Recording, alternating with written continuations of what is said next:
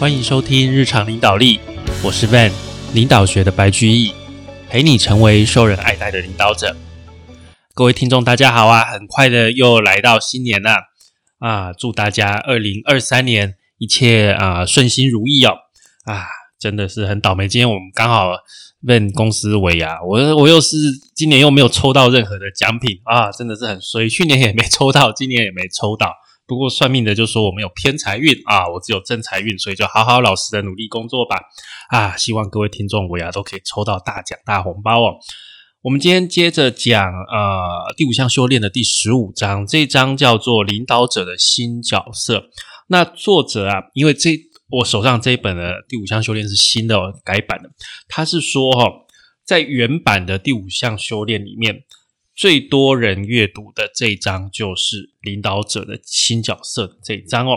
那这一章它的内容啊，会比较啊，类似于我们过去啊领导学院所讲的一些啊观念啊，是真的是比较贴近，就是领导者的啊一些行为该怎么做的这些，真的是比较贴近我们节目的宗旨啦。哦，那一开始啊，他就讲。有一位领导者叫做溪水美惠子，好，这个一位日本人，他是呃已经退休的世界银行东南亚地区的副总裁。那这位溪水美惠子跟啊我们前面讲的故事有一位叫做沙伦特先生呢，他们几个人在讨论，然后沙伦特突然就问他说：“哎，美惠子啊，你是在什么时候转变的？”哦，他就问这样，然后这个作者就在旁边。听到这句，他觉得很多人可能会听不懂沙伦特在问什么问题。可是美惠子啊，他完全明白沙伦特的意思。好，他眼睛就直视着沙伦特，然后就回答说：“我当时啊，在开罗哦，埃及的开罗，在一家豪华旅馆里面开了两天世界银行的会。我想要离开一下，所以我就去王者之城。王是那个死亡的王哦，王者之城，那是开罗近郊的一个一个公墓。”哦，就是坟墓了哈，许多无家可归的人啊，都聚集在那里。那些人真的是很穷哦，那就是住在有点像开发中国家常见的都市的违建区当中。我坐下来跟一位妇人交谈，她的女儿啊病得很重，因为单纯的腹泻而脱水。他们一直等等药啊，等药物，但是这个药啊一直都没有送来。其实他所需要的很简单，只是加了盐的干净的饮用水而已。哦，那我就看着这个婴儿虚弱的样子，知道大概大概也没什么差别了啊。我就问他说：“哎，那个可不可以让我抱一抱这个小女孩？”母亲就把孩子递给我。啊，溪水美惠子在讲这个故事的时候，她眼眶中满是泪水，大家也都静了下来。几分钟之后。小女孩就死了。这个溪水美惠子停顿了一下，过了一会，她就继续说：“我知道完全没有这个必要。我知道这个小女孩原本不一定会死。我就是在这个时候开始改变了。”好，那前面一开始我们讲这个溪水美惠子，她。从一个一般的人变成领导者，是经过这样的一一番故事哦。那领导者本身代表什么意义啊？作者这边突然跳到孔子，孔子在两千五百年，就是《论语》嘛，就说过，要成为领导者，你必须要先成为人，好，要先为要先做一个人。在大学里面，孔子从领导人培育的七个思考空间，阐述了他的发展理论。这些观念跟世界其他地方的智慧传统啊，都是一样的。智慧本身是跟领导力相关的最古老的概念哦。但是啊，今天几乎听不到这样的一个领导的观点。领导者这个名字多半是是指说职位带来的权利。当人们说除非有领导者发动，否则不可能改变，或者是说问题出在我们领导者。这个时候，“领导者”这三个字啊，成为最高主管的同义词。可是你想想看哦，那为什么不直接叫他们最高高阶主管或最高主管？为什么要叫他们领导者？因为你在说这句话的时候，其实你传达了更多的意义，就是什么？就是你心里面觉得只有在上面的人有权利去推动这些变革。好，这是一个很根深地固、很令人感到悲哀的一个观念。首先，宣称其他人都不是领导者，都没有什么力量来推动变革。第二，它过度简化了一个更复杂也更重要的议题，也就是如何了解不同阶层领导者的不同角色，并发展出能够持续推动深层变革的领导者网络。其实啊，作者在这边有讲说，领导者有三种类型，第一种类型叫做第一线领导者，第二种叫做内部网络领导者。第三种叫做主管型领导者，这三种都不一样。好，需要他们的时候也不一样。要将创新的做法融入日常作业中，那其实这个时候啊，第一线领导者就很重要，因为它可以检验系统思考工具的效能，改善心智模式啊，强化深度会谈，建立与现实世界连结的共同愿景，创造融合学习与公众的环境。这个是。在第一线的领导者，所以你没有这些第一线的领导者，你的想法不管你多么会想，你没有人能够把这些想法转换成行动，也是没有用。那接下来呀，就是内部网络领导者啊，他们的角色比较像是协助者，或者是种子散布者、穿针引线者啊，他们跟刚刚我们讲第一线领导者密切合作。呃，主要他们的功能就是说，要把新的构想跟新的做法从一个工作小组扩散到其他小组，哦，这样的去在组织里面去流通，这是主要内部网络领导者所做的一个工作。那最后呢，就是主管型领导者，他们塑造了创新和变革的整体环境。在他们领导下，组织发展出有关组织整体目的、价值和愿景的指导方针哦。所以你看，这三种领导者都有他不一样的工作要去做。另外啊，呃，所有的领导者哦，都需要其他领导者哦，大家互相帮忙。而且呢，所有领导者的工作都包含三个基本角色哦。好，这三个基本角色分别是什么呢？分别是。设计师、仆人，还有教师，哦，也就是老师。如果你把你的组织想象成一艘在海上的游轮，你是组织的领导人，那你的角色会是什么？很多人会说：“哎，设定方向的领航员。”有的人会说：“船长，或者是舵手啊，或者是在下面添加燃料、供应能源的工程师。”但是啊。有一个角色，这个角色的重要性啊，其实超过上面的角色，但是很少人去想到它是什么呢？就是游轮的设计师哦。其实没有人的影响力比得上设计师。如果设计师造的舵只能往左转，或者是啊要花六个小时才能把舵往右转，那你船长不管怎么下令也是没有用。一开始的设计就是这个样子了，所以啊。设计者的一个角色，设计师的一个角色，也是领导人啊，领导者非常重要的一部分。当领导者把组织当做一个生命系统的时候，他设计工作的方式就不太一样哦。那设计者的功能里面，它有六样啊流程哦。第一个是流程与学习架构哦，要去做新的基础架构。第二个是调整思考，调整思考这件事啊。是花了很多时间来回答一个问题，什么问题呢？这一切对我来说有什么意义？哦，例如说啊，当有一个组织在讨论说，诶，如果我们做什么事，什么事，那到时候我们的 GDP 会下降到每个人平均七百三十五美元，也换句话说，也就是每天两美元。于是他们就开始问自己说：真的吗？如果我们不改变的话，就要靠两美元过活一天呢？两块钱呢？啊，两块钱活一天这句话在公司里面就慢慢变得有名。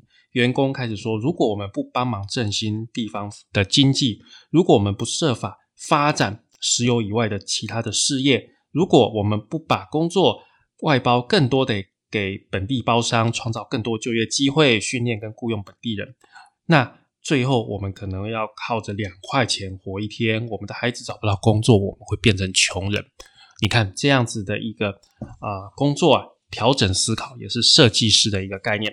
第三个是扩大对象，就是当你在你的组织、你这个部门做完之后，你要去扩展到其他部门啊。呃，身为设计师，领导者必须能够包容其他人，持续发展基础架构，以适应个别的情况。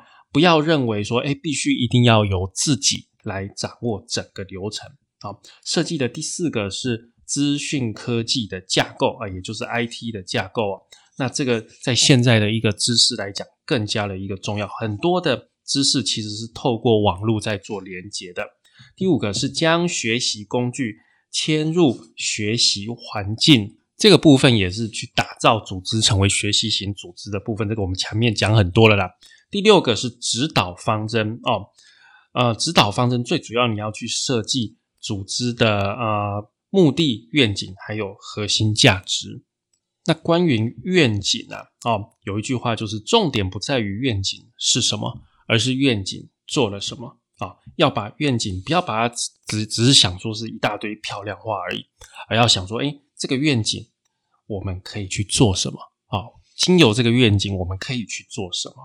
虽然呢，设计者的工作影响领导可能非常的引导影响非常的深远，但是大家还是要明白，就是功劳很少算在设计师头上。这也就是为什么大家往往不认为设计游轮的工作算是展现领导力。好的设计对今天带来的成效，可能是很久以前就完成的工作所造成的贡献，而今天的工作可能也要等到很久很久以后才可以看到效益哦。好的设计就有一个特征，就是不会发生危机。但是啊啊，在把领导者当做英雄的这个组织文化当中啊。这样子的一个设计师就很难受到注意哦。啊，中国的老子就曾经说，不好的领导者会遭到人民辱骂，好的领导者则备受推崇。伟大的领导者会让人们说，我们是自己完成这件事情的。这种领导的风格啊，并非完全得不到回报。由于组织能够产出人们真正想要的成果，所以。啊，采取这种做法的领导者会因为参与在其中，获得到很大的满足感哦。事实上，他们发现说这样子的一个回报更持久，远过啊，远远胜过传统领导者所获得的权利以及赞颂。接下来我们要讲领导者的角色，第二个就是老师。伟大的老师总是能够让周遭的人学习，伟大的老师会创造学习的空间，并邀请其他人进入这个学习空间。相反的，差劲的教师把焦点放在教学的内容跟教学的方式上面。领导者必须要有培育他人的精神，在培育方面有三个重点哦。第一个是你要去培育组织中缺乏的能力啊，你要去体认到，哎，我们现在这个组织中缺乏哪些能力，我们要去把它培养起来。第二个是创造对话的空间以及意图。你把这个环境准备好，剩下的事情就交由啊其他人透过谈话、透过互动来去做进展。第三个是把现实当做创造愿景的媒介。你要先了解现在的一个情况，现在现实是怎么样，然后啊利用这个现实，我们去把它当做一个工具去看到我们的未来。要当真正的教师，你必须啊首先是一个学习者。啊，但教师对学习的热情跟他的专业一样，可以鼓舞学生。因此，致力于推广组织学习的经理人自己也必须是实践者，而不只是提倡者或者是传教士。哦，莫顿，莫顿是从 HP 退休的一位副总裁哦。他认为学习是领导的根源。哦，他说，如果我回顾我在 HP 惠普的这个工作生涯。周遭一直有很多很有才华的人，但是啊，最后真正能够成为高效能领导的人啊，无论他们的层级是什么，无论他们扮演什么角色，都一定是真正的学习者。他们过去的成就似乎不会影响到他们的自我形象，他们总是清楚意识到自己需要成长，而且知道如果要学习，就必须要永不懈怠，努力的去找出目前最有效的方法。我很清楚哦，公司之所以能够这样蓬勃发展，都是因为当时许多位居要职的人都以学习为导向。而当公司重要领导者不重视学习的时候，公司就麻烦了。虽然呢，莫顿这个领导者必须是学习者的这个看法似乎没有什么特色，但是它真正的含义却要花一段时间才能够让人家有所明了。尤其是高度承诺、全心奉献的人，很多时候反而变得更盲目，不清楚自己需要学习。领导者的第三个角色是仆人哦，在仆人领导学里面。啊，格林里夫哦，就是他这这本《仆人领导学》，我们以前有讲过。他的作者说，仆人式的领导者首先是个仆人，他从一开始就自然而然的想要服务，然后经过有意识的选择而立志成为领导人。他们或许是为了满足特别强力的权力欲望，还有物质欲望，和一开始就立志当领导人而追求权位的人是截然不同的。领导者为他们所领导人的服务，这样的观念看起来好像啊理想的色彩很浓厚，但是实际上这也是一个非常务实的观念。作者曾经问过一位海军陆战队的上校，为什么海军陆战队这么样的推崇仆人式的领导？好，那他就说，无数场的战役已经一再的显示，当人们性命。危在旦夕的时候，他们只会跟随他们信任的指挥官，他们认为会将他们福祉放在心上的领导人。那作者啊，在仆人领导学里面看到有两个比较吊诡的地方。第一个吊诡就是确信以及为信念而奉献有关；第二个吊诡是保存与改变啊。那第一个部分啊，确信与为了信念而奉献。他就在担心，就是说，哎，万一你是狂热分子，好，狂热分子跟忠实信徒这中间它的差异在哪里啊？那这边的结论就是说，在一个确信，狂热分子确信自己是对的。当我们确信自己掌握了答案，无论是为了追求什么目的，我们都会表现的像一个狂热分子一样。我们的心里面呢？有一部分是封闭的，看到的世界是黑白分明的。但是另外一方面哦，真诚的信念却总是能够和质疑以及不确定性并存。就这个角度而言，献身于某种信念，其实是出自于有意识的选择。而不是难以克制的冲动，好，这个就是在想说，你有信念，但是你不是说，哎，确信就是永远觉得自己是对的，好，永远觉得自己是对，那就是一个狂热分子，好。那第二个吊诡就是保存跟改变，一个领导者他有的东西要保存，有的东西要改变，但是其实我们都必须要求新求变呢，好，反而我们需要保存的是，我们能够去推动变革的能力，去推动变革的关键呢？那在这边啊，智利的生物学家马特拉纳就说，演化是透过保存而转变的过程。根据他的说法，大自然保存了一些基本特性，并同时容许其他一切改变。动物世界啊，左右对称的特性就是一个简单的例子。许多动物都有两个眼睛、两个耳朵、四条腿，以此类推。但是最重要的是，在左右对称下的限制所发生的那些不寻常的演化变异。变革领导者常忘记问了一个重要的问题：我们到底想要保存什么？我们常把焦点哦过度集中于说，哎，我们有哪一些需要改变，而不去思考我们有哪一些需要保存。那这样呢？会更去加深人们的恐惧，什么恐惧啊？恐惧未知，恐惧失败，恐惧在新秩序当中不再被需要。好，例如说，哎，现在新的 AI 出来了啊，现在大家都在讲那个 AI 机器人，那是不是哇？画家的工作也要被取代了？你看，就是这种恐惧，类似的恐惧。那讲到这里啊，接下来我们要转换，要去讨论说，权力跟野心，还有。要去缔造能够永续的成果，企业界目前很担心毫无节制的个人野心会造成伦理的崩盘。其实他们忽视了一点更重要的因素：无论管理阶层是不是违法，是不是渎职，个人的野心都可能破坏组织达到的成果。当位居上位的呃高阶的经理人。投注心力于保护或者是扩张势力范围的时候，他们就没有办法去聚焦在事情本身。换句话说，就会去牺牲员工努力想要达到的呃实际成果。那另外一个方，另外一个重要的因素就是如果经理人只专注于追求短期的成效，他们常常为了达到成果而合理化自己持续干预的行为。换句话说，就是杀鸡取卵哦。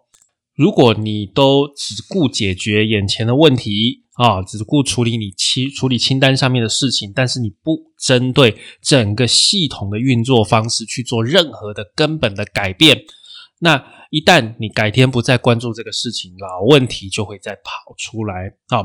相反的，如果你花时间跟大家好好的一起把它弄清楚，如何？啊，让未来要持续运作的系统产出更好的结果，虽然花的时间比较长，但是一旦你找到解决的办法，即使你离开，也不会再发生同样的问题。所以我们要多花时间去做这些根本解哦。如果我们做好自己的工作，应该要早点去协助其他人，培养出适当的人力。能够让他们去帮助更多人，这个是我们觉得蛮重要的一点，就是领导者的一个工作。一位年轻的洛卡街头工作者曾经说过：“仆人是领导，最终乃是关于做对整体而言正确的事。”这个承诺改变了我们和个人愿景的关系。愿景不再为我们所有，不能说这是我的愿景，而是我们成为愿景的仆人。我们是属于愿景的，就像愿景是我们的一样啊。当肖伯纳讲到受到你认为非常伟大的使命所驱策的时候，他的话语简洁有力的表达了这种关系。接下来我们讨论魅力这个事情，很有魅力，通常是指说很强烈，甚至是极具吸引力的个性。不幸的是啊，很多人总是以为。魅力来自于一些个人特质，比如说出色的外貌，或者是低沉的声音。但是实际上，作者认识大多数杰出的领导人都没有很出色的外貌，也没有很强烈的个性哦。他们之所以与众不同，是因为思路清晰，很有说服力，尽心尽力，心胸开放，持续学习。他们啊，其实并不是总有答案。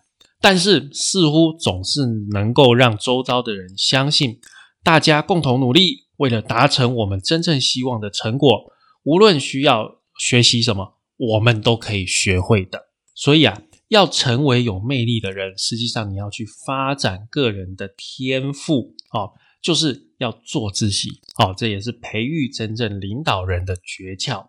那在这章的最后，作者彼得圣吉观察不同领导人对于培育领导人的看法，他很讶异，大家的目标跟方法简直就差太多了。哦，有的人努力发展概念化还有沟通的技巧，有的人努力聆听跟欣赏别人的构想，有的人把五项修炼当做发展的架构，有人采取其他做法，巴拉巴拉。但是所有人都致力于自我发展，就像沙伦特所说的，努力成为一个真正的人。